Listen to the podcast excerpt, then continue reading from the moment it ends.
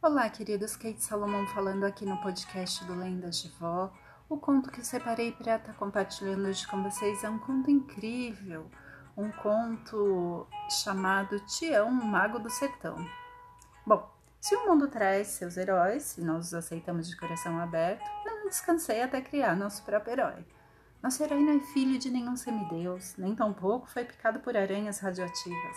Ele é feito de verdades ancestrais, de natureza, de esperança, é feito de pé no chão, de lata na cabeça, é feito de Nordeste. Seu nome é Tião e ele é um mago, um profeta da chuva. A timidez guarda muito mais do que se pode imaginar. O olhar de uma pessoa tímida traz em si uma percepção detalhada do que está ao seu redor e tem assim um quê de infinito. O tímido, ele aprecia a solidão. Ele sabe que o barulho não é presença, é distração, era o bullying que Sebastião sofria pelo seu nome.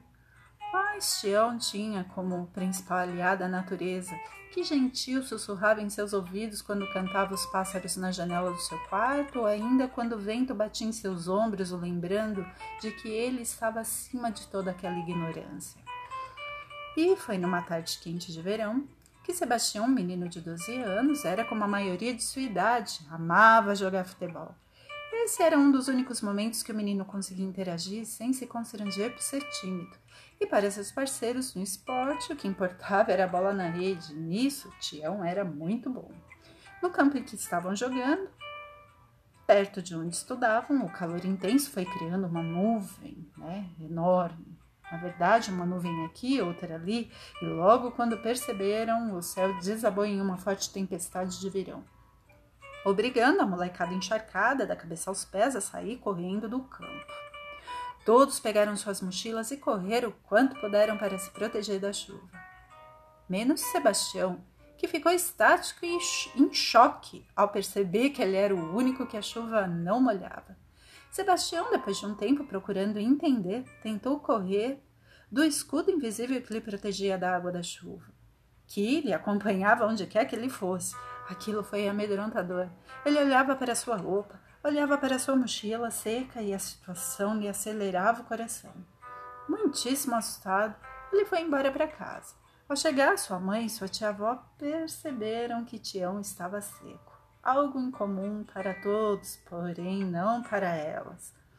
Dona Eustásia, sua tia-avó, com sotaque gostoso que todo cearense tem, lhe olhou nos olhos e disse: Tião, almoce e venha se sentar aqui na varanda comigo. Eu quero lhe falar. Ele mal conseguiu engolir o almoço e, com medo e expectativa, foi até a varanda ver o que sua tia-avó queria. Ele percebeu no olhar de sua tia e mãe que se havia uma resposta, essa viria delas. Bom, eles moravam em São Paulo, em uma casa grande, pintada de amarelo, que era bem antiga. As portas e as janelas eram pintadas de branco, se destacavam da casa. Na varanda, né? A varanda ficava na frente, onde havia um quintal grande, com uma árvore de jaca central, morada de muitos pardais. Da enorme árvore exalava um perfume frutado, que se misturava assim ao da terra molhada, e haviam também alguns pés de limão galego carregados de fruto. Quando em casa sentiam, sempre se sentia no seu paraíso particular. Naquele dia, ao sair, olhou da varanda e percebeu que o escudo invisível também envolvia sua tia-avó. Seu estômago chegou foi embrulhar de nervoso. Ela, em pé diante das rosas brancas e amarelas no jardim, o olhou e isso foi o suficiente para que o tímido rapazinho entendesse que era para ir de encontrar ela. Tá assustado, filho? perguntou sua tia, enquanto mexia nas rosas. Tô sim, tia. O que está acontecendo com a gente? Pergunta errada, filho. A pergunta certa é: quem somos? respondeu a tia docemente. E continuou: somos profetas da chuva. Lá no sertão existem alguns escolhidos como nós. Isso que você viveu e estamos vivendo agora é um dom tão antigo como a própria natureza. A natureza é um livro que poucos conseguem ler. O que ela ensina você nunca encontrará em nenhuma escola. Nesse livro está escritos os momentos de bonança, de estiagem, o momento certo de ir, o de ficar e tudo mais que for fundamental para a sobrevivência. E os capítulos que te esperam dizem a respeito de observar. Olha os pássaros, ela apontou para a árvore. São guiados pelo vento, que por sua vez anunciam de que lado virá a chuva e em qual intensidade.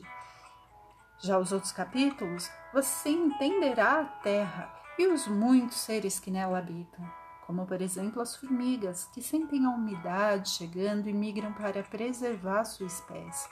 A natureza nos avisa de tudo, de tudo o tempo todo, e você, assim como eu e seu falecido pai, fomos escolhidos. Mas Tião, entenda, a natureza é uma amiga gentil, ela não obriga ninguém a nada. Sua missão é, assim como foi a de muitos antes de nós, avisar o mágico e abençoado momento em que a chuva chegará ao sertão, para que todos se preparem para um próspero plantio ou para que se possa estocar o que for possível para se prevenir da seca e da fome. Estando aqui na capital, nessa cidade, a tendência é que a rotina acelerada do dia a dia vá calejando o dom natural e logo não haverão mais profetas da chuva como nós, se você optar não voltar para o sertão. Olhe, seu pai, antes de partir, me pediu que lhe entregasse essa carta.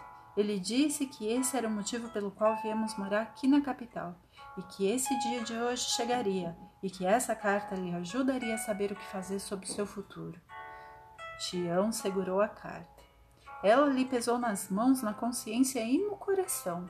Ele sabia que fosse o que fosse que estivesse naquelas folhas amareladas, escritas com uma grafia simples, mudaria em efetivo sua vida.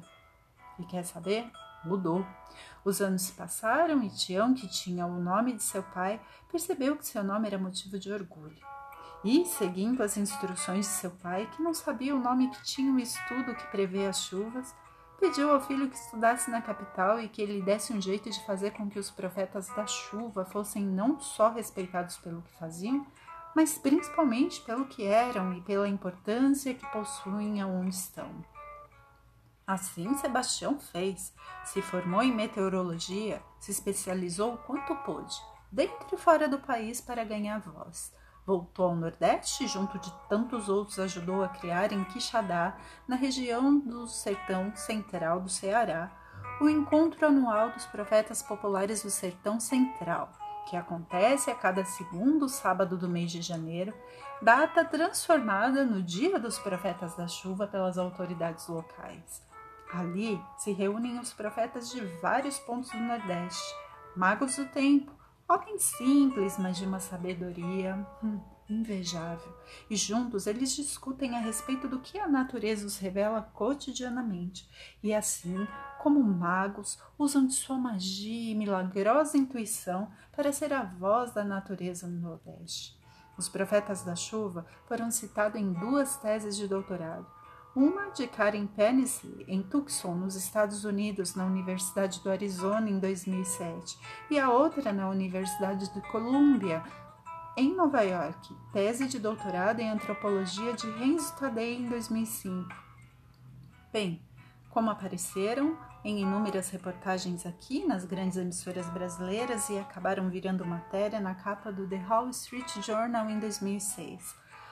Já Sebastião, assim como muitos, cumpre seu propósito, atendeu e serve a seu chamado com a humildade que só os escolhidos para grandiosas coisas têm.